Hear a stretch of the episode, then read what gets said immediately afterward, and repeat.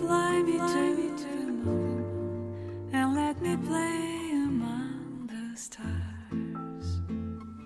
Hello，各位听众朋友，大家好，欢迎来到月不落看戏。月不落看戏是一个由横跨三大洲、五个时区的戏剧实践者共同制作的文化艺术类播客。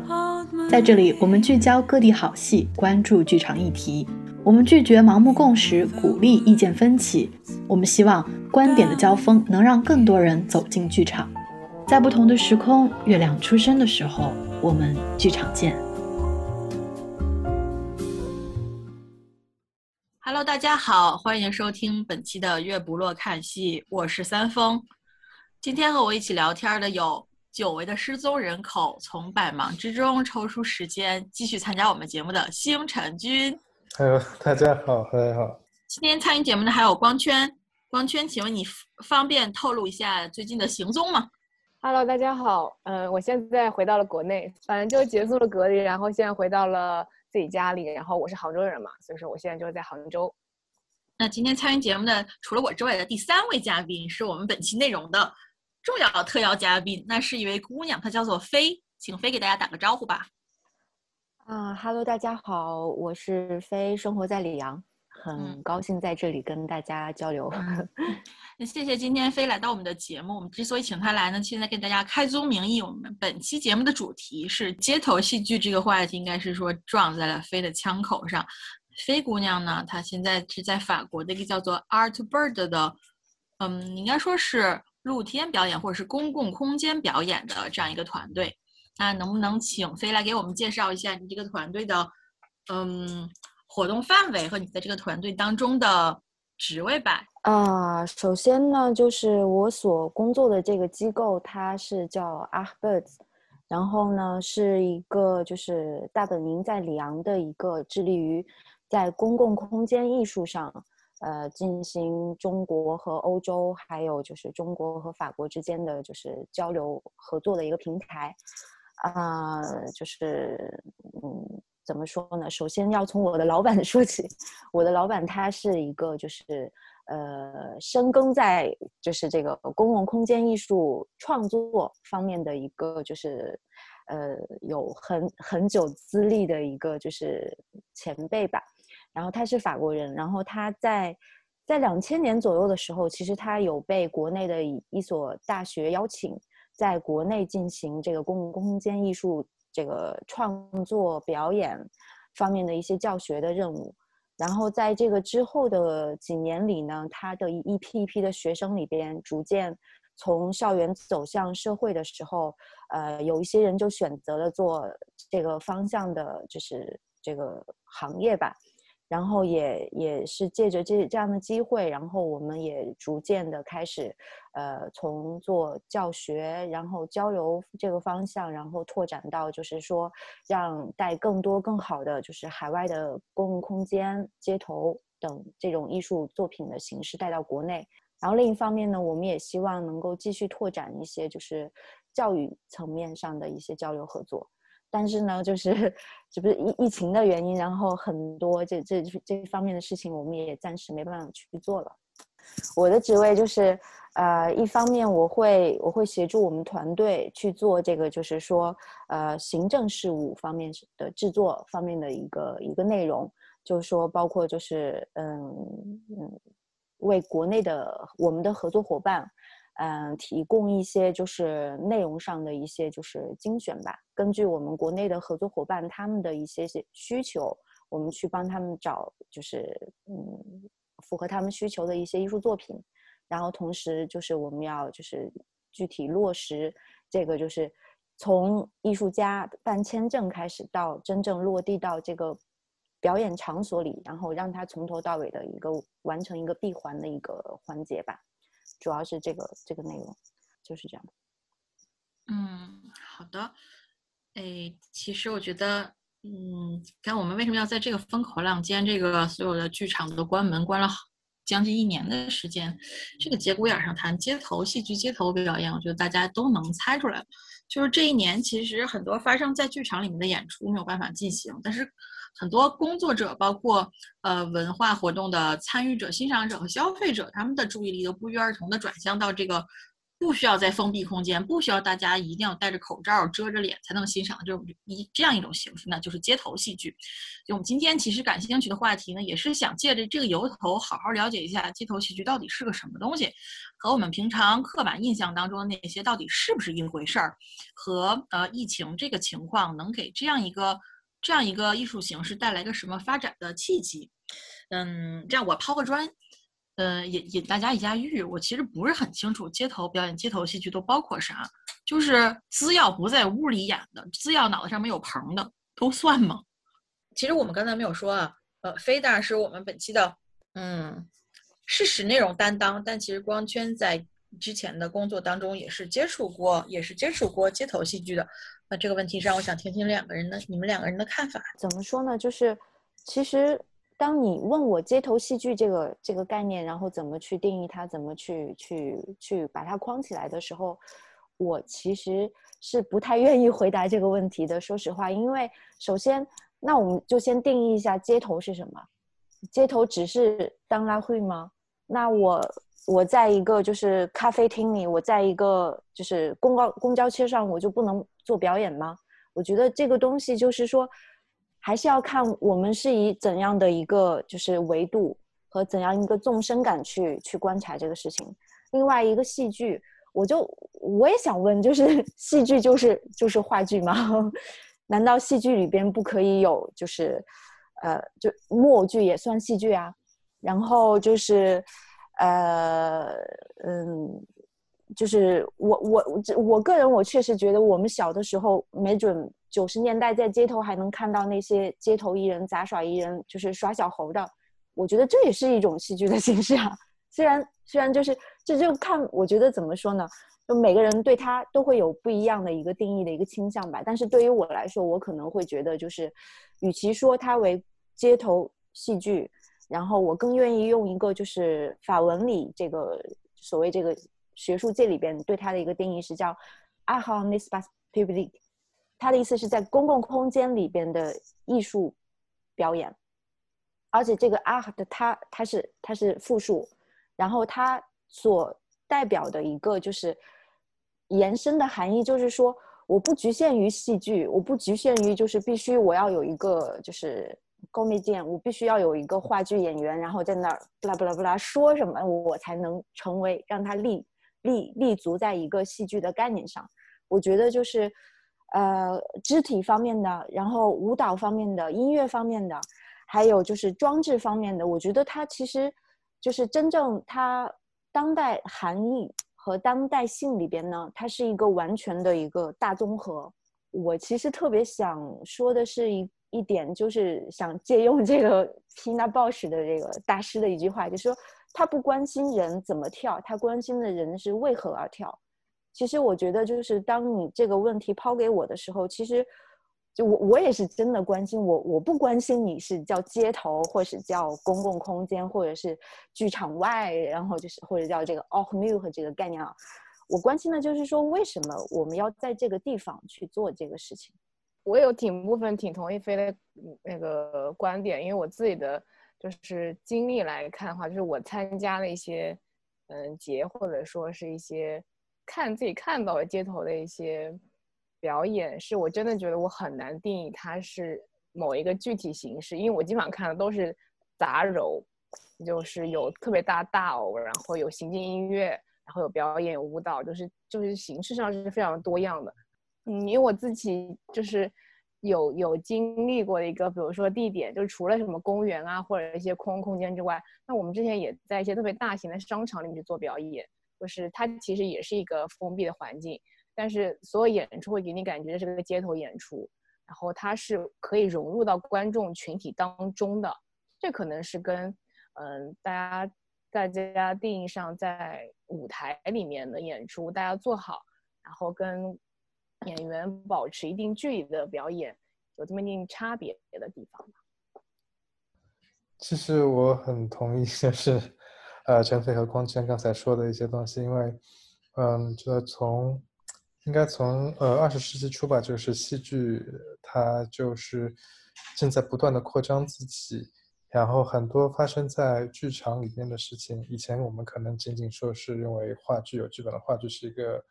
是一个戏剧形式，但是发生在剧场里面同样有歌剧、有舞蹈、有肢体戏剧，还有很多我们在里面做的一系列的一些表演，也包括现在剧场里面。很多戏剧它可能连演员都没有，像卡斯特武奇的一个《春之祭》，它里面甚至连舞蹈人、舞蹈演员都没有，而纯粹是一些机械在里面做他自己的一些展演，它也可以算是戏剧。所以戏剧本身的一个定义是非常不清楚的，或者说它的一个外延是正在不断的扩张，也非常的广泛。呃，所以你问我街头戏剧是什么呢？呃，首先呢，如果说是街头的话，那肯定。就不能是在一个，肯定是有别于传统的剧院的一个封闭空间里了。那至于说是街头戏剧，它所涵盖的内容到底是什么，这个就其实非常的宽泛，非常的难以述说。呃，像我们以前的老师有说过，什么是一部戏剧呢？就是都不是说有人在演，而是说有人在做，有人在看，一部戏就出来了。就你知道这种，嗯，那么如果说一定要让我给出一个有关于街头戏剧的概念的话，我可能说是认为在公共空间里面它发生的一系列的事情。我这个问题的初衷呢，其实我是想知道我们今天讨论什么，但是我听了三位这这三个回答，我觉得其实我我并没有作为作为一个呃。文化活动的消费者吧，我好像脑子并没有更加清楚。我其实，在想这一期我们的话题的时候，我想到了很多我小时候看到的东西，比如说在公园里面拿这个拖布在地上写字，这种算不算表演？广场舞算不算公共空间上的艺术形式？地铁上的乞讨卖艺，嗯，我觉得你可能说它是艺术，人过点分，但是人家要是唱的真好呢，算不算？大鹏马戏算不算？捏糖人儿的算不算？就。然后什么超市、社区超市门口开张唱二人转的又算不算？其实我觉得这样说起来，好像这个这个概念真的是涵盖的非常广。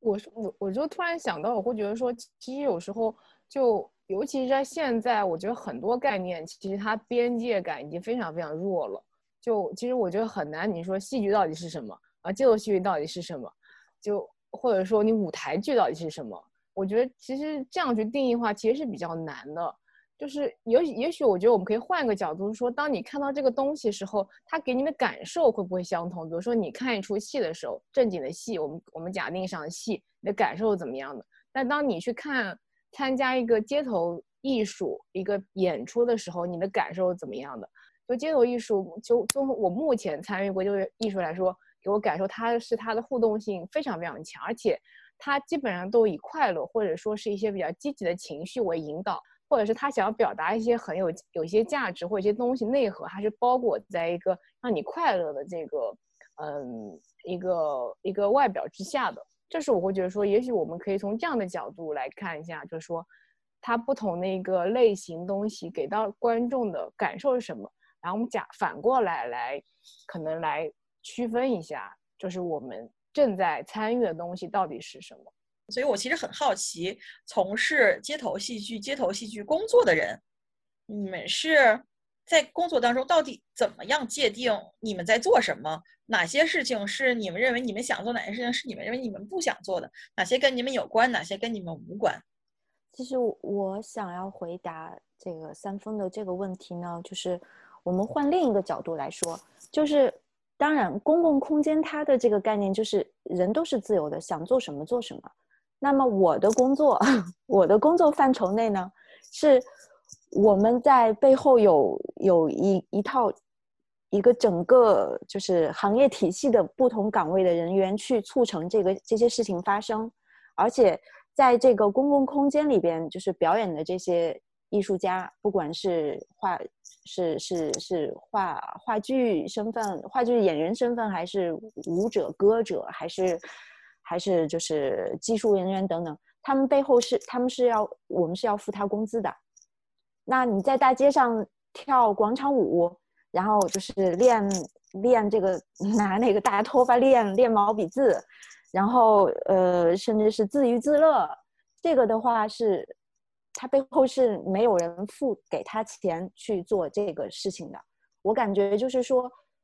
但是对于我我个人来说的话，我觉得本质是没有区别的，只不过是有一些就是我们是系统化的，而且是带来一个就是真正的一个完整的一个艺术作品这个概念的去从事这个事事情，但是我们跟这个在公共空间里边就是随心所欲的去去做他自己想做的事情的人，就是在做这个事情的，就是往根本上来说，我觉得是没有区别的。但是我刚才在飞的回答里面，我听到了有一句话让我感觉很有兴趣。他说，在公共空间里面，人都是自由的。但这句话他用的可能就是和我的感受不是很，不不是完全一个意思。他是说，作为从业人员，他可以选择哪些是和他这样一个就是公共空间戏剧工作者相关的。但是我听到的是，呃，作为一个观众或者作为一个消费者，我在公共空间就要比我在剧场自由，因为我觉得我们去剧场都是那种经过高度的选择。或者起码你你的选择你是花了钱要去做这件事情的，然后灯一黑，你说你又不能想吃就吃，想喝就喝，想走就走，想上厕所就想上厕所。但是在街头戏剧就是这个样子，你可能看见别人耍的比你眼前这个好，你就走了，呃，或者你想喊好的时候，你就可以喊好，你想你想参与，你可能就参与。我觉得，嗯，可能听大家这样一说，我从一个观众的角度上来讲，我感觉到的可能是更多的是一个我作为观众和。不是不是参与呃不是创作团队里面的这样一个这样一个人，我的更多的选择和我的自由感。嗯，而且我想补充一点，其实我觉得对艺术家本身而言，他们也是自由的，就他们也是可以选择在剧场里面去做他表演，嗯，然后也可以选择在户外，他有另外一个版本，嗯，这都是非常常见的。那好吧，我下面就有一个问题。我们既然刚才说了，大家基本上同意的是，呃，老大爷在公园里面拿拖布写字，老大妈扇着一个粉色的扇子在跳广场舞，和和说起来好像特别酷的那种街头艺术没有什么本质的区别。那这个概念既然这么广，好像它有点良莠不齐的样子，甚至说，嗯，从我一个。二十几岁才出国的人，我的角度想起来，我认为永远是登堂入室的，是一种比较上档次的感觉。那么，我觉得起起码很多就是刻板印象当中对街头戏剧，应该说不是就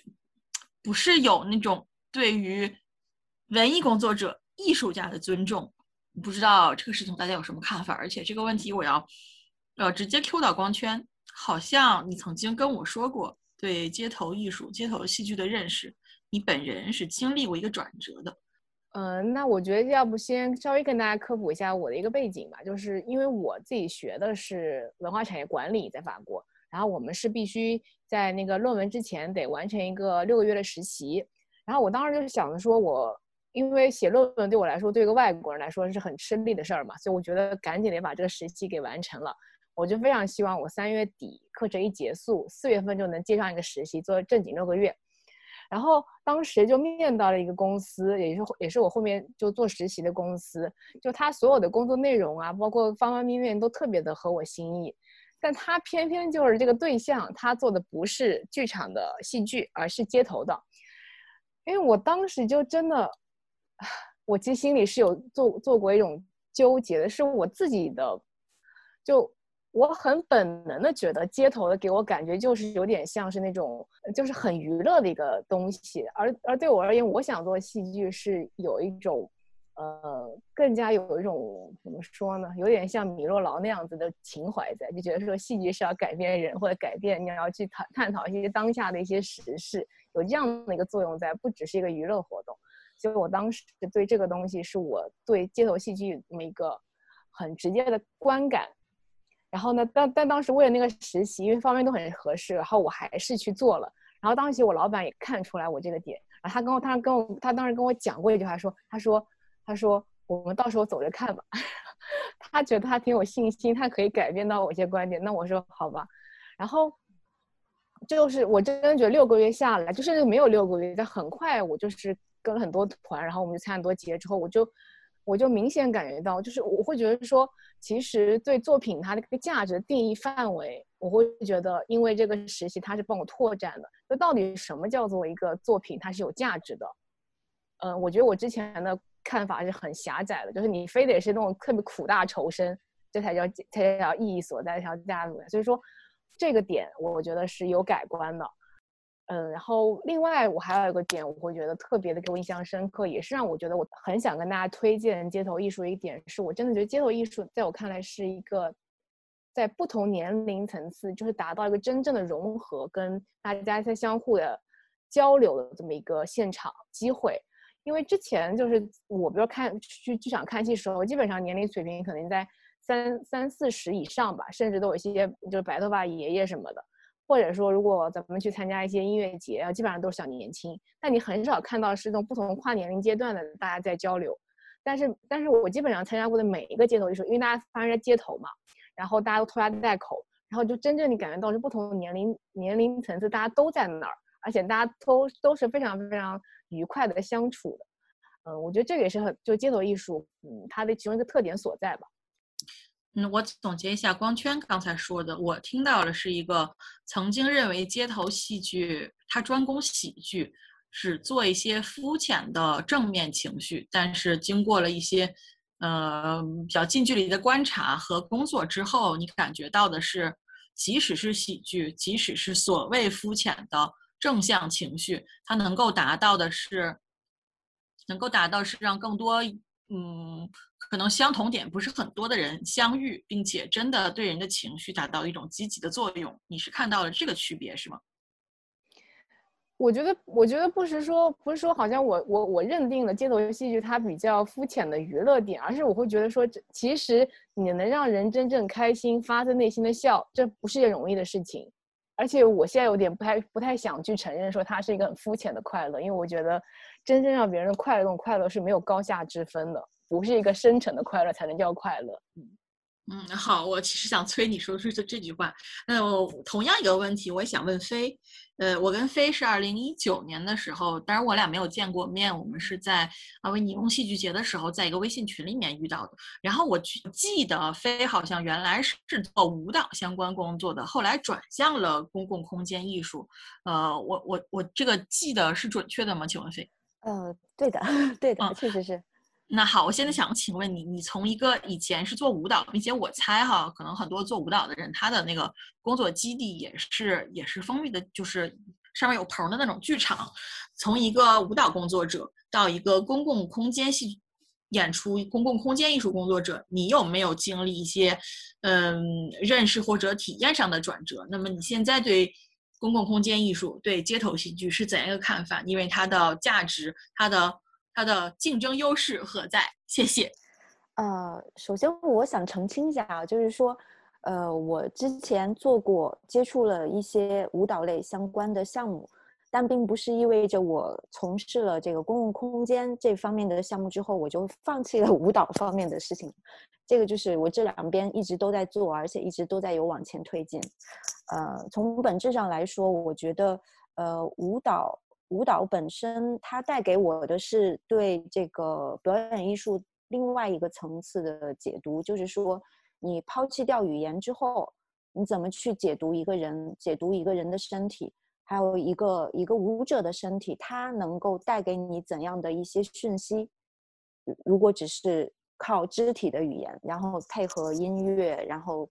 就是被。背背景道具等等的，如何从肢体的语言里边得到一些，就是呃，让你让你感到就是内心很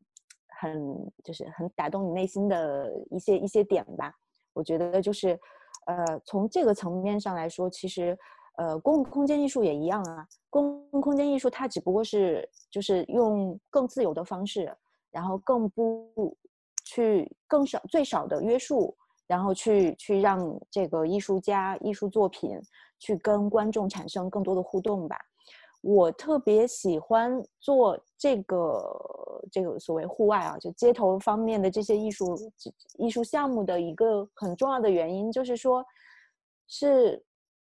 有一种不期而遇的一种期待感，你知道吗？就是说。呃，不管嗯怎么说呢，如果传统上来说，我们买票去剧场里看东西，我们大概头脑里是有一个概念的，我要看的是什么演出，是什么类型，然后它吸引我的点是因为你这个编导很牛逼，还是你这个就是演员很牛逼，还是你这个就是这个就是舞美做的很牛逼。然后它它是有一个就是买票的这个行为，它是一个就是怎么说呢？是人和艺术发生关系的很多维度的一种，这是一个非常成熟的模式。而且就是我，同时我也一直在持续的，就是走进剧场里看演出啊。我觉得这些都不排斥的，其实本身都是一个，就是作为一个个体来说，不论我是不是消费者，但是我希望我是带着一定的期待去去去去接触一些我未知的东西，然后这个东西可能会让我产生很多，就是就是思想，就是内心深处的共鸣也好，或者是简单的就是。就是开心一笑也好，就是是这样的一个模式。然后，但是在公共空间的话，就是，呃，作为组织方，作为这个艺术家、表演表演者本身来说，我们永远也无法预测我们会迎来怎样的观众。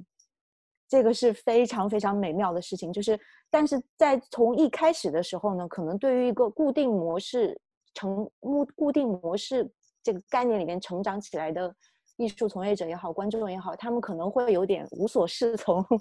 觉得我不知道在这样的一个自由的环境里，我不知道该把我自己放在哪里。然后就是，比如说这个艺术家也好，他可能也会会有一种拘谨感，就是说，哎呀，就是我必须要拼尽努力，然后让大家的目光都都转向我。如果如果观众都对我不感兴趣了，是不是我真的很很很糟糕？然后就是包括对艺术家来说也是也是一定的挑战，就是说，在一个真正就是自由的关系、自由的空间里边，我们怎么能够让艺术家和和观众产生不期而遇的一个 connection？这个是我觉得是公共空间艺术最美妙的地方。当然，当然也存在很多就是另外的限制。另外的限制是什么呢？如果天气不好，下雨怎么办？有些演出它是如果下雨，那我们只能取消了。但是有些演出我们是可以坚持下着雨，然后我们坚持演出，然后观众坚持站在那里不愿意走。对，这个各种情况都会有。但是就是这种，你永远不知道下一刻会发生什么，但是下一刻总会给你惊喜。这个是我觉得公共空间艺术是是是它最无与伦比的一个就是美妙的地方。我总结一下飞的回答。我在这个回答里面，我听到了他对，呃，飞对公共空间艺术最大的价值的定义是惊喜。嗯，不仅是来自于，不仅是来自于就是艺术家，你不知道你可能会遇到什么样的观众。其实观众好像，我从观众的角度上，我觉得，呃，观众在这种情况下是更加的宽容，更加的准备好了迎接一迎接一些自己可能千算万算没有算计到的可能性。嗯，其实我是觉得好像非现在这个回答又又貌似回答了我第一个问题。我觉得我我现在听到的是街头戏剧和头上有棚的那种戏剧，它有一个观演关系上的区别，就是一个是经过高度选择并且有明确的心理期待的，那第二个是呃毫无准备的情况下，你其实是一种心身心很放松的状态。那么你能够接受到的，就在一个一个很小的东西。到来你面前的时候，你能够感受到并且接受到的东西是是多很多的。就就我刚想顺着刚刚飞说有一个点，就是我会觉得的确是街头艺术给给给观众的感受来说，它是真正可以融入到的。就有的时候我我甚至感觉，就这个感觉很像是就是大家现在很火的一个沉浸式戏剧，就是我是可以参与到作品里的。就街头艺术的话，它天生就是这样子，就你很容易就成为这个作品一部分。而且我觉得还有一个点是，我觉得比较有意思，说因为的确就街头的话，因为它没有了场地限制，就是当当一个作品它没有了场地限制，没有一些设备要求之外，其实它可能性是翻番的。那我同样一个问题，我也问星辰君，我知道星辰君是一个正经文艺工作者，而且他的正经文艺工作一般都集中在就是楼上头顶有棚的那种剧场。嗯，我想请问一下，你作为一个。嗯，同样是剧场工作者，但是你的工作中心不在这上面的工作者，同时你也是一个各类文艺活动的消费者和欣赏者。你觉得街头戏剧它的重要，呃，这词怎么说？重要竞争优势在哪里？呃，我没有，我没有考虑过，就是街头戏剧相对于一般戏剧它存在的所谓竞争优势的这一个点。呃，首先我本身我看街头戏剧看的是比较少，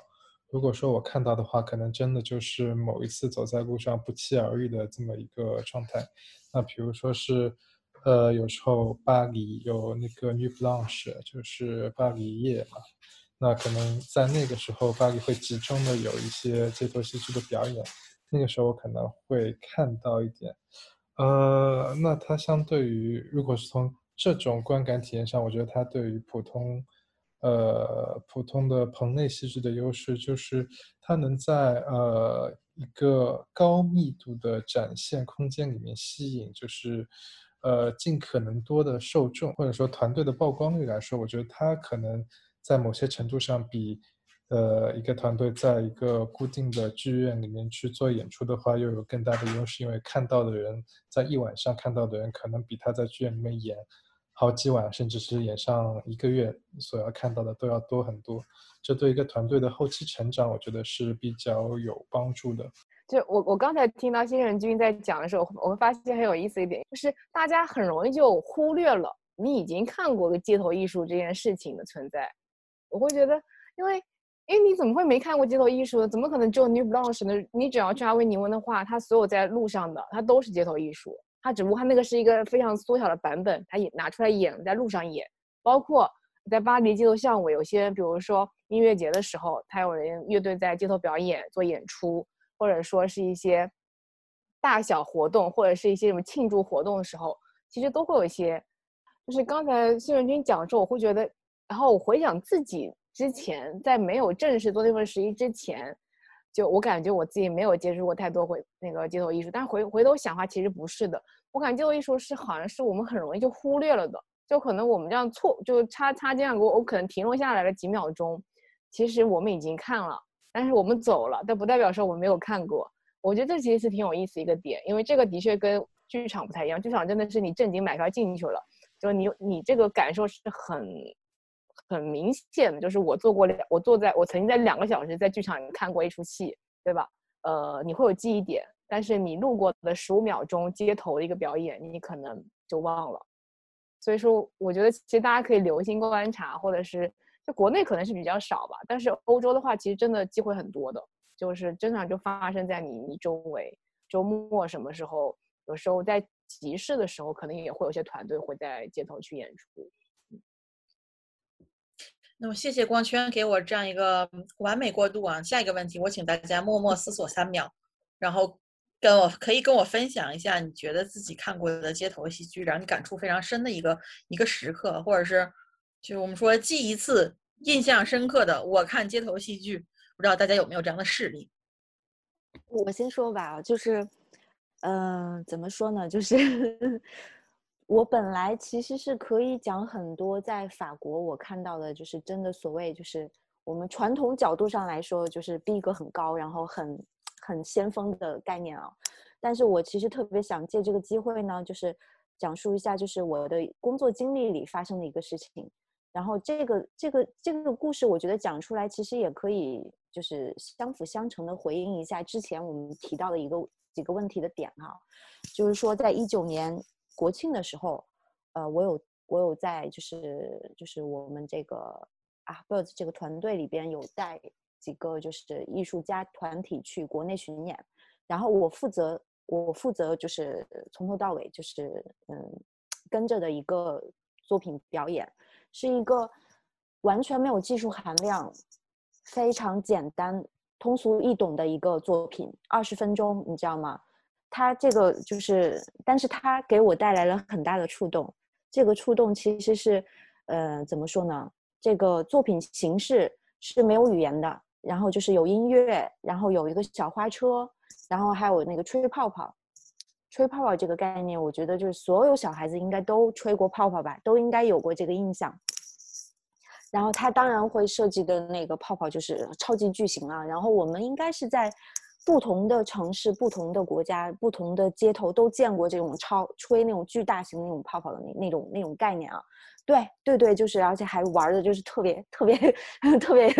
感觉就是特别特别飒。然后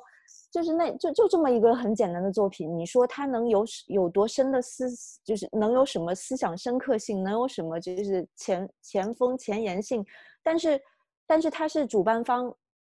就是愿意花钱付费请他来演出的。我只描述在一在这个演出的过程当中有一个细节深深打动我，就是并且就是让我对这个就是公共空间重新有了一个新的概念和认识，是。呃，这个在表演的过程当中，她是两个两个女演员，然后一个稍微就是经经验丰富一些，然后一个是应该是刚学校毕业没几年的那个，就是比较年轻的一个，就是两个小姐妹的组合吧，她们搭班，然后就是，呃，当然那个就是年纪稍微长一点的，她她会就是控制全场啊，他他明白就是怎么吸引公众的就是目光，怎么去在合适的点，然后把他那个惊喜放放到最大。然后就是在这个过程当中，吹泡泡的过程当中，你去看那个周围全都是那个大概幼儿园左右年纪的那个小孩子，满地跑，然后追着泡泡跑，然后跑得很疯。然后就是你本来你看这个场景，然后阳光打着，然后那个泡泡就是五颜六色，你本来是一个很赏心悦目的一个一个景象啊。然后包括家长，甚至是你看那个就是五就是可能六十岁左右的那些爷爷奶奶，他们带着孙子遛弯的。然后碰见这个东西了，你看那些爷爷奶奶的表情，一个个都都回到那个，就是就是都就是把他们带到那个童年里面最美好的那个就是幻景的时候，就是就是就这个对我来说就是其实已经很很很有满足感了。然后就是在在这个前提之下呢，然后你会看到有有有一次演出的时候，是有一个年纪稍微大一点的一个小孩子。他可能应该是小学小学三年级四年级，大概一下你们也能看出来，跟那个满地跑的那些孩子要高一截儿吧。那个孩子他可能就是认知能力也上来了，然后也也明白你这个这个这个吹泡泡的 trick 在哪里，然后他就他就怼着这个就是艺术家，然后吹的那个泡泡的一个工具，他就怼在那儿，然后。艺术家一吹泡泡，他啪的一下就就上去要把那个泡泡给吹给给给给掐掉，你知道吗？就是这样来回了好几个组合以后呢，就是艺术家他有点招招架不住你这么 破坏我我这个创造这个就是美好美好梦境的这个时刻。哦，当时我心里也咯噔一下，我说我要不要把这个小孩子给拉走啊？我我要好好教育一下他，你怎么可可以这样就是打扰人家工作啊什么的？就是我还在在纠结这个事情的时候呢，然后就是这个艺术家。他就把他手上的工作停下，他把他那个吹泡泡那个工具放下来，然后就是因为艺术家他是法国人，他也不讲中文。这个小孩子他他就是他也应该是不会，他们之间是不是用语言来交流去明白的？但是呢，这个艺术家他就是用言传身教的方式告诉他，这个泡泡是有生命的。我把我们把它创造出来，是要跟他做朋友，是要看着他。就是远远的飘走，并且要跟他说再见的，这只是三五秒的时间发生的事情。然后这个小孩子终于懂得，他他静下心来，然后他懂得他不应该去打扰这个艺术家的工作。然后这个小孩子他应该去去留给这个泡泡更多的生命时间，虽然也就是延长他五秒、十秒、二十秒的一个这个生命时间，但是就是在这个环这这就。不到十秒钟的一个这个艺术家和这个小孩子的这个互动过程当中呢，我在那一刻我是彻底颠覆了我对艺术，就是有一个什么非要分一个三六九等啊，然后一定要就是 一定要一定要金字塔尖啊，一定要追求金字塔尖啊什么的这个这个这个这个概念吧。反正我是觉得就是特别想借这个机会分享这个概念。我觉得就是说。为什么我们要在街头做这些事情呢？为什么我我们要去，去去不买，不买票看，就是的观众去去免费去表演这些事情呢？我觉得这在这个背后是，是有很多就是润物细无声的事情在发生。我觉得这个是这个事情怎么说呢？呃，当然从市场经济的层面上来说，我们也确实艺术家也需要生存。然后我们的行业从业者，我们也需要养活我们自己。然后这是艺术，这是商业层面上的一个一个我要完成一个闭环的事情。但是从它的社会影响、社会层面上和人与人之间的亲密关系，还有我们怎么去传递给这个世界更多美好的这个就是 moment 的时候，我觉得这个街头艺术是是是其他的剧场里的东西是就是相相互之间是。彼此无法取代对方的，所以呢，我觉得就是，呃，尽量减少的去以一种竞争观念的方式去看谁能打过谁，谁能赢过谁。我觉得，我觉得这个完全没有必要，就是各有各自各自成长的土壤，各有各自需要他的观众群体吧。我我只能这么说。嗯，我超级可以，就是可以明白，就是非说这个点，因为我觉得这个也是当时街头艺术就最感动、最就最打脸我的一个点，就是。就你真的能看到，说怎么就是会有人这么纯粹的一个笑容，就是开心，就是你很久没看到了。我之前就或者或很多人大家都觉得说，就咱们说到俄罗斯人嘛，就说很战斗民族，然后非常高冷，然后喝着那种伏伏特什么，嗯，伏特加什么的。然后我喝着那种对酒精的洗发香雾，就反正就是就给人感觉是特别高冷，你知道吗？然后。然后我特别幸运是，这时候当时为什么选择这个时期？有个原因就是我当时有那么个机会，可以跟他们一起去俄罗斯演出。然后，然后就大家被描述非常可怕，有俄罗斯人，你知道，当时办签证也是那些特别高、特别特别高壮的一些人，然后就没有表情的这些俄罗斯人可可怕了。但是我们真的去演出之后，然后包括我们那个团队，他们之前也不是第一次去俄罗斯，他跟我说，他说他们演演过这么多国家，他们觉得最棒的观众是俄罗斯观众。我当时就不能相信呢，我觉得怎么可能俄罗斯观众会最棒的观众？然后当时演出完之后，我觉得真的是他们真的，我觉得，但我因为别的话，除外之后，我就是中国的、法国的观众，就法国观众已经算比较外向，会会跟大家互动。但是我发现的确还是没有俄罗斯观众这么的热情，就是真的是男女老少就是都会很愿意主动，就是跟他有互动，然后包括结束之后会跟他去表达谢意。然后就说我要跟你合影，我还跟你聊几句天，然后哪怕大家都说着相互说着蹩脚的英语，然后没有关系，就带带就是带带带说带比划的什么，然后我就能明白说那个团队说他们觉得俄罗斯观众是最好的观众，就会觉得街头艺术可能他会把人就是心里比较善或者是开心，就比较怎么说呢？我觉得是。很纯真的一面给激发出来，嗯，所以我想，我想特别想就补一句，我就特别能理解飞刚刚说的那个例子的感受，嗯，所以其实我现在也很好奇，就是街头戏剧和剧场戏剧，他们历史上是是同源的吗？那么他们的分别又是从什么时候开始的？或者说，如果说他们现在汇流成同样的表演艺术，他们又是从什么时候开始汇流的？嗯，为了这件事情，我我随便去翻翻了一下资料。我一个不不读书的人，郭德纲常说嘛，他们就是祖师爷都在天桥撂地儿、平地抠饼的，那也是街头艺术。而且他这句话说出来的意思就是，我们的祖师爷，我们面对的观众是需要我们自己争取的，不是那种翻了三天节目册决定画个圈儿，这个这个节目我要花钱去。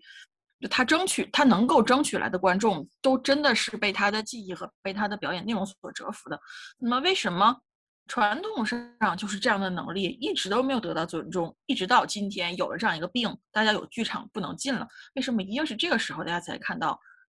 才看到街头戏剧的技艺的高超和它，呃，所有的就是艺术上的这种感染力和价值？这个这个，我觉得可能是呃，所谓街头戏剧和传统戏剧它在盈利模式上面的一个不同吧。比如说你传统戏剧，我们是买个票然后去剧院里面看。然后我们自然的话，可能就会更尊重呃在里面的表演者。但街头戏剧的话，它的起源还有一大部分可能是呃卖艺乞讨，那就是说你做表演后，你会放一个帽子啊，在前面问你的观众要钱，或者说是呃做这这方面的事情。所以它普遍可能在人们的心里，它的地位不是非常的高。然后我们刚才讨论的很多有关于街头戏剧，它背后。像刚才那个陈飞也说，他背后其实是有组织方，有人去付钱给他做这件事情。我觉得他们在一个呃资金来源上面的一个不同，可能会造成他们呃所谓街头艺术的本质上面的一个区别。法国现在呢，我觉得法国至少我个人会觉得，就是在法国生存的艺术家来说，对于他们对于一个合格的。就是艺术家来说，他是不分，他是不能，就是去给自己要求说是我只演剧场内的东西，我我不愿意去演剧场外的东西。我觉得如果是这样的一个心态的话，我我会有点担心他在法国的这个生存能力啊。真正的艺术艺术家，他是他是有他存在的土壤，他有他存在的空间。但是如果我们硬要就是摘出来这些外在的条件啊，你是在剧场里，我是在街头上，我们必须要有一个 PK，就是谁谁的指标指标硬，谁的这个就是 谁的怎么着，然后就一定要分出个高低的话，我我是觉得大可不必的。我我其实还想借。借这个机会再说一说，就是你们有没有发现，就是在法国的剧场里边的观众群体相对来说银发一族比例很高，有，尤其越是欧佩越是歌剧院啊，越是这种特别特别主流中流砥柱的剧院啊，然后特别正的这种大剧啊，然后越是银发一族比例越高的时候，然后 我的另外一个经历让我意识到。哎，原来 法国的年轻观众在这里，你们能想到是在哪里吗？我我想到音乐会，音乐会之外我想不到别的。我我我我可以给你们一个答案参考，就是是法国的，就是一一个街头艺术节，公共空间艺术节，叫奥利亚克艺术节。就是我那是一九年，一九年夏天，一九年夏天的时候八月份，他们还是就是那个还是。疫情之前的美好时光啊，然后我到了那儿，然后我就发现，天哪！然后 感觉全法国那些流浪流浪者之家，然后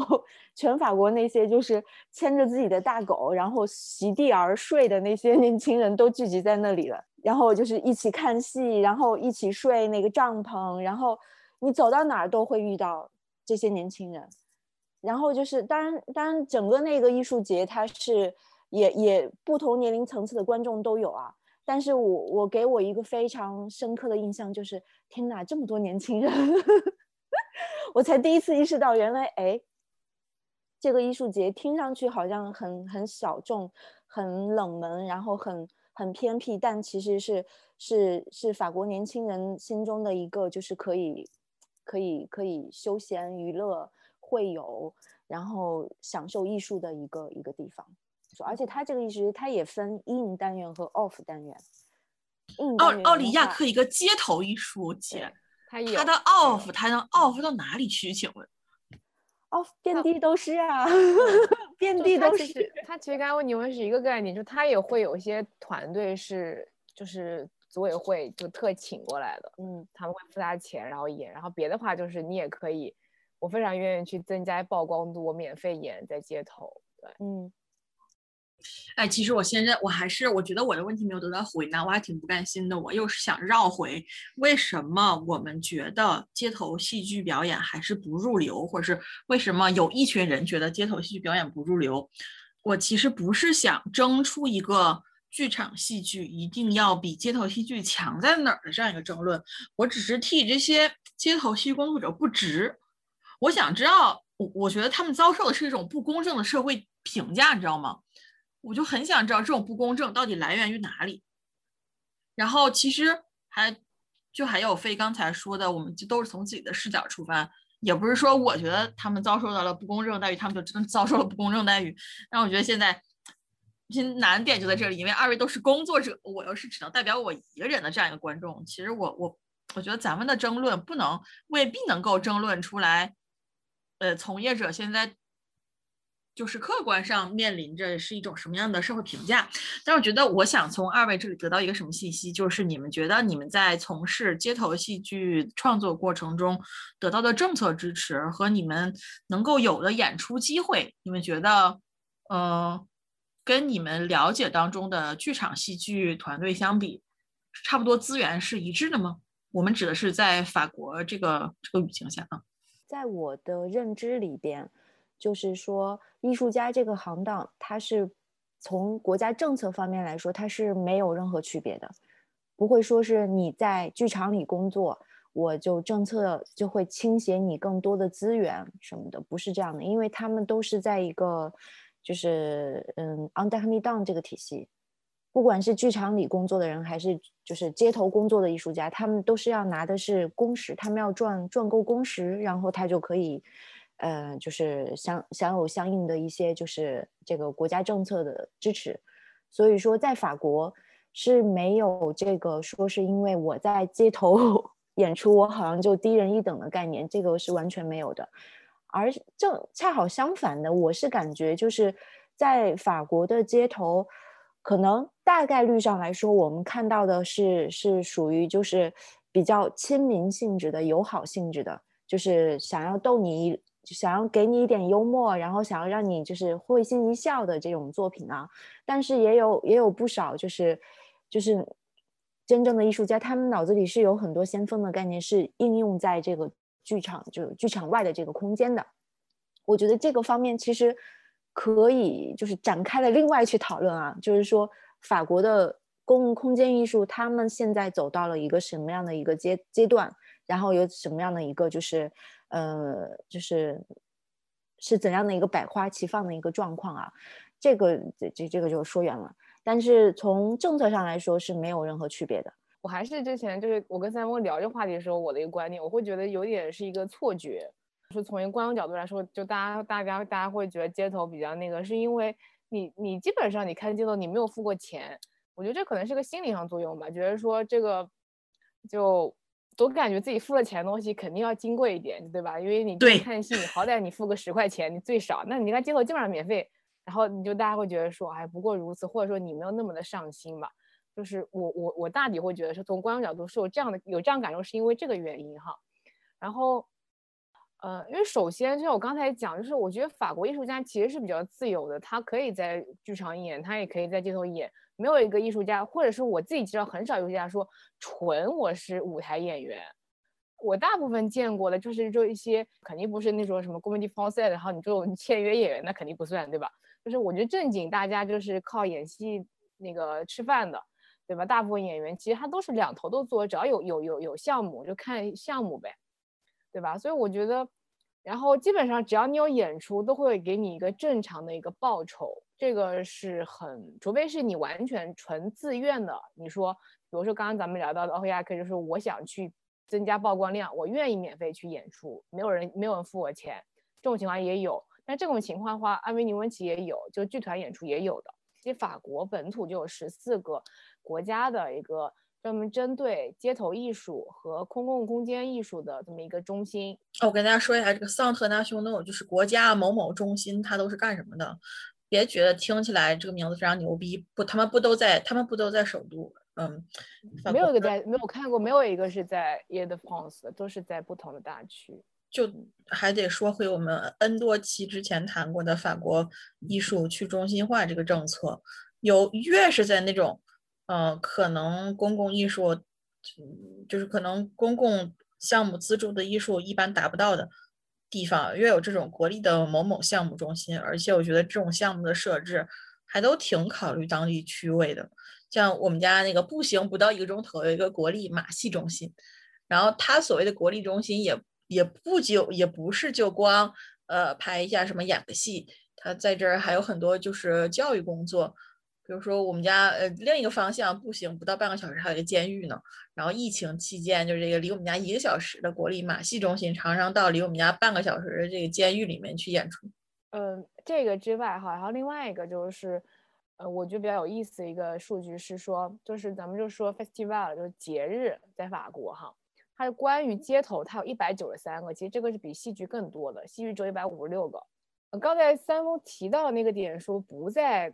呃，市中心包括法国去文化去文化中心这个政策，我会觉得街头艺术真的是最好的体现这个政策的一个点。因为你剧场的话，你说到死，哪怕你再去中心化，你好就是好歹有个场。有些地方真的很小，它就是没有一个很合很合适的，你很难想象你在 Side Flat 里面你可以演一个很大的戏，对吧？因为你没有设备，就是没有设，这是这这是硬性的东西。但是。一些街头它不需要这些东西，它才可以真正的做到说去中心化。而且我还查到个很有意思的数据，是说就是在巴黎的不同的嗯艺术的团队，街头的好像就十个，整个巴黎好像就十几个，但是戏剧的光默剧可能就有十几个。就我说就是就像说戏剧里面一个小分支就有十几个，就是注册在了巴黎，但是整个街头的话只有十几个。包括我之前，嗯，我们大概的。嗯，就是我那个协会大概有三十几个这个团队，没有一个来自法巴黎，他们没有必要在巴黎，因为他们本身演出都是跑来跑去的，而且他们觉得巴黎这么小，根本就 没有空间容下他们这么多的设备。因为一般我自己接触的街头艺术那个艺术家，他们都是自己做一切东西，他们真的非常神奇。就是我觉得，就是你舞台里面吧，你每个人还分个工什么的，你还要舞美什么，但他们完全没有，他们就是一个人几个箱子。他们就他们就是包揽所有工作，所有乐器啊、服呃服服服化道什么，他们自己做。然后他们就更喜欢住在郊区、农村，然后有很大的房子，然后他们就可以自己捣鼓这些东西。刚光圈说到，就是街头艺术戏剧工作者，不是街头戏剧工作者，一切什么服化道都是自己搞，然后背着一个包袱，就算我们今天全部全全团的所有道具都在我一个人身上，我就听起来觉得特别。特别幸福，特别独立那种感觉，特别自由。这让我想到了一个典故，说卓别林就是电影大师卓别林，他的第四个女儿叫做维多利亚的，就年轻轻的时候，跟一个演杂技的人私奔了，然后他们两个人后来就开创了法国非常重要的新马戏流派提耶黑家族。他俩平常就他他俩年轻的时候创作了一系列就是那种坐在一个卡车后斗上，所有东西都在那个后斗上，然后就算我们两个的马戏团所有东西啊，还自己在身上镶，就做那种单人乐团，然后把所有的乐器都以各种奇怪的形式粘在自己身上，然后就好像周伯通一样，还要左右互搏，反正就能做出来那种很很奇妙的感觉。我不记得当时是一个，就是大概是七几年。八几年的那个样子吧，是个什么社会背景？但我觉得就是一个热血血气方刚的男青年和一个从小就是被被父亲安排好了人生角色的人，他能够他们俩私奔之后能做出这种选择，我觉得就是还非常逻辑的，都是一种追求浪漫的、自由的生活的这种年轻人。我觉得就街头戏剧，尤其还有很多。呃，大鹏马戏今天还能代表这种生活的审美情绪，而且我觉得我这儿可以，就我我又看发现一个数据，我觉得可以支持一下刚刚那个一个一个这么一个观点哈，就是但是这个数据比较早，还是零八年的，因为我也没找到后面更新有讲这方面，它就零八年的调查就显示说，有百分之六十二的法国人曾经在十五就十五岁之后，他起码至少至少看过一次街头。然后甚至有百分之三四是在近两个月之内他看过一次街头表演。然后他有一个结论是，相比其他类型的作品，比如说，嗯，剧场里的戏剧、舞蹈作品，然后看欧贝哈什么各方面，街头这方面他的人数是在上升的，而且只有街头在上升，别的人数要不不变，要不在下降的趋势。就是它上升，其实我觉得很好理解的原因，就是它的确是。它在哪儿都发生，而且还大部分都免费，所以说我觉得这个的可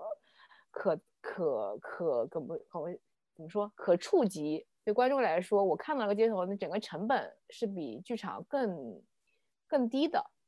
嗯，而且就是我还我觉得可能还是街头的艺艺术家，他能够获得报酬，正常报酬的概率会比剧场要大。就为什么这么说呢？是。像我自己之前在实习时候，我们所有的合作方，就嗯演出团，他们进来找我们合作，他们都直接付给我们钱的，嗯，然后但但但他们演出对观众来说是免费的，不会像剧团演出，我可能要跟剧场去谈谈谈场租什么的，因为据我所知，很多小剧团，它基本上这个议价能力是很低的，他他可能。只能自己出那个场租，然后我赚了，我给你点钱，就我可能有一点，或大部分我都在为个剧场在工作。所以说，我觉得你这个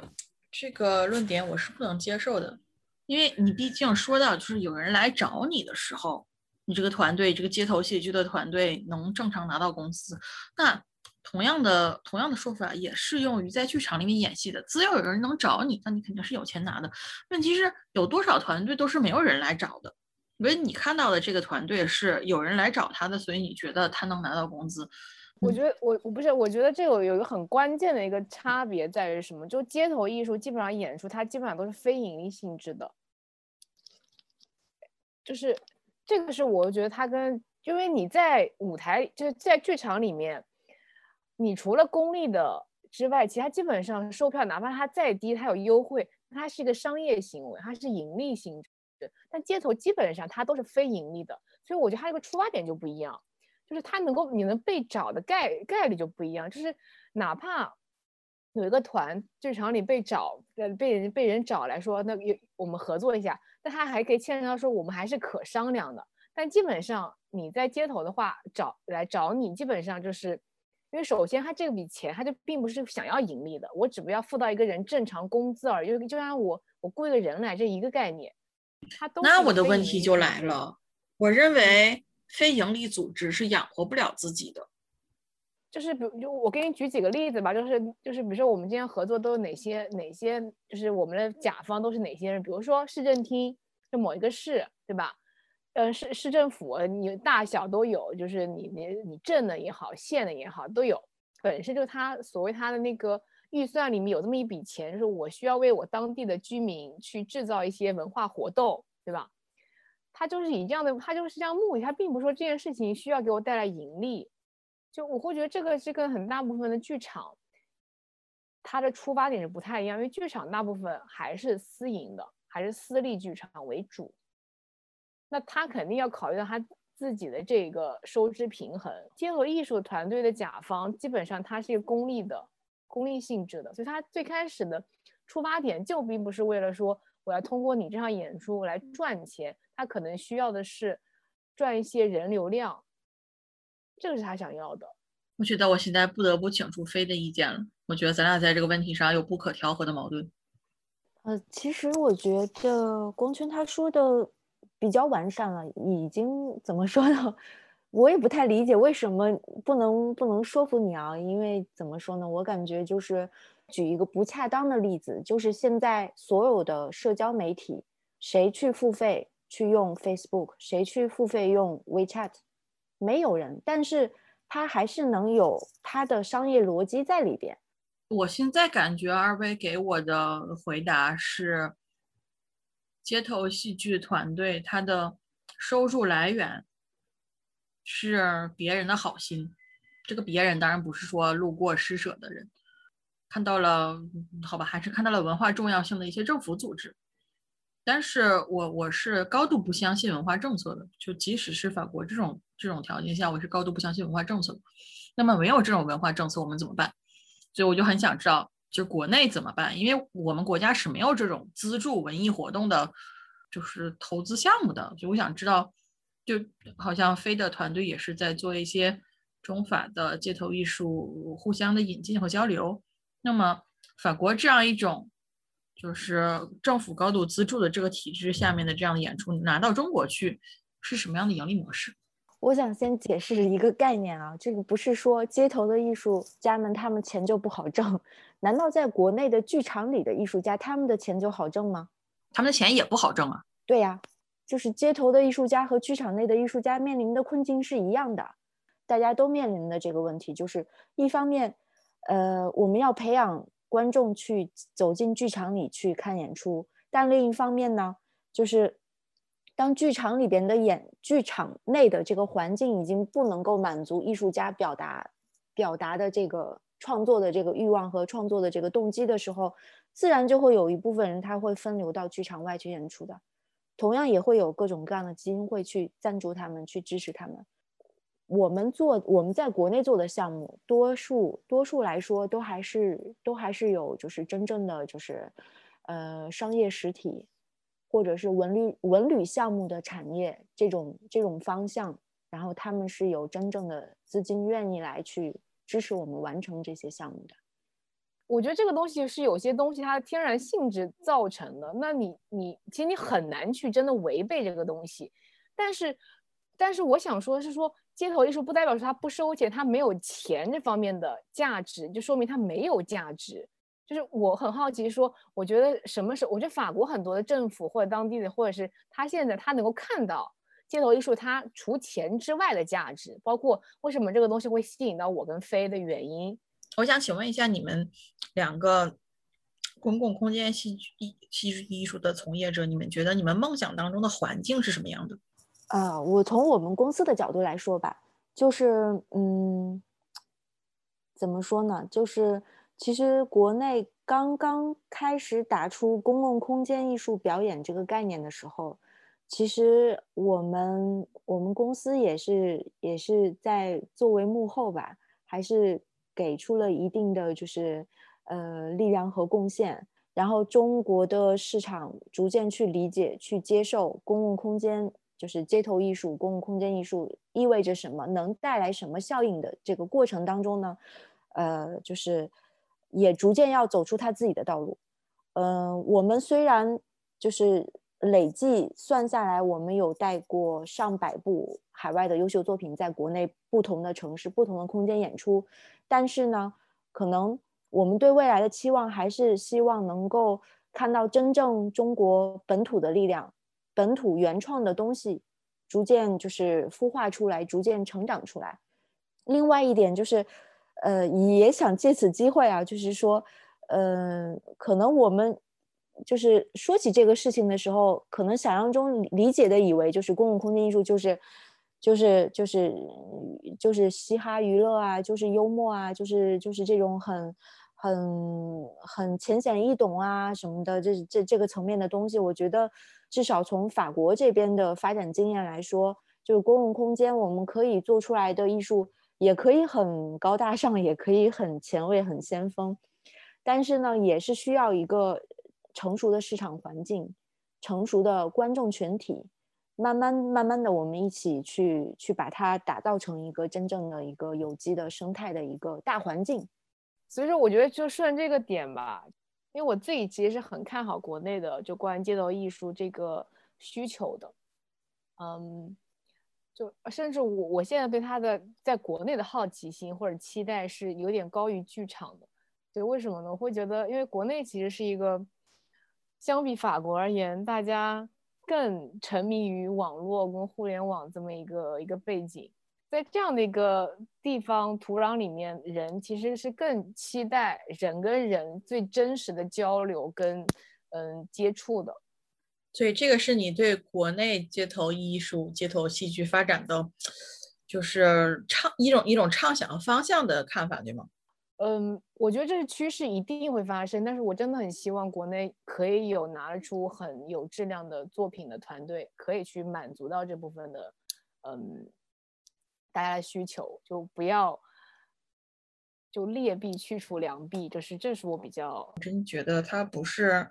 我们国内任何一个艺术门类单独的问题。我觉得国内好多事情上都是你眼睁睁的在看到好的东西被逼到完全没有存在的余地。我一直觉得一个不好的东西，它当然应该它当然应该受到批评，它当然不应该存在，但是。不让它存在的方式，不应该是宏观调控，不应该是政策的控制，而是应当是各个就是参与这个市场、参与交易的人共同选择的结果。一个差的戏，应该是没有一个剧场愿意去选它，就应该是即使有一个瞎脸的剧场选了它，没有一个人愿意掏钱去看它，而不是他在网上一遍一遍被口诛笔伐。但是我我是特别。特别就是愿意推崇，就是在国内，而且我也看好国内在这个公共空间这个方向上去发展的，这这个这个方向，是因为是因为就是可能在二两千年，就是两千年两千一零年这个阶段，我们国家是在努力的投入基础建设，在基础建设上投入很多的资金，去盖盖美术馆、盖剧院，然后就是。盖到现在就是差不多，这个基础建设的这个这个这个这个部分是快要完成了。那我们该要去把内容带进去的时候，我觉得这块是真正就是每一个当代的艺术家，他是要去思考我怎么把我自己的东西，然后结合这个我们当代的这个就是特点，我们当下讨论的这些热点或者是这些话题性的东西，我怎么杂糅到一起。然后去去去有真正的创作，去跟就是每一位观众，不管是在剧场里遇到的，还是在街头上遇到的，我怎么去跟他们产生一些磁场上的一些呼应吧？艺术家该做他纯粹的艺术，但是他也得有最有尊严的活着，有基本的收入，很合理的收入。我会觉得这件事情，艺术家我我就希望是有很多不同的角色去帮助到这个艺术家。我会觉得说，比如像说制作人或者是很多的一些公司，就是我觉得这个是也是需要在国内连带发展起来的产业。而且我很相信说有价值的东西该被看见，该被该被赋予，该被就是获得一个合理的报酬。就我觉得这才是一个一个任何行业一个非常健康，嗯，非常。可以持续发展下去的一个前提，我觉得只有所有东西都健全起来之后，大家才可以，嗯，做出越来越多好的东西，而且让这好的东西也让这些好的艺术家赚到了钱，他们就可以做下一个好的作品。那么我就谢谢二位的参与了，今天的节目就到这里。呃，在节目最后呢，我。嗯，我我还是想到光圈说的一句话，我们其实每个人都是见过街头表演的，只是每次经过它的时候，都把它当成了一件正常发生的无足轻重的事情。你想在节目结尾给大家发起一个挑战，下次在街上看到不是那么正常的事情的时候，能不能请你注意一下？不需要欣赏，不需要参与，就是注意一下。今天的节目就到这里。拜拜，拜拜，拜拜。飞可以说一句拜拜吗？啊，下期见，希望是。谢谢，谢谢二位。拜拜。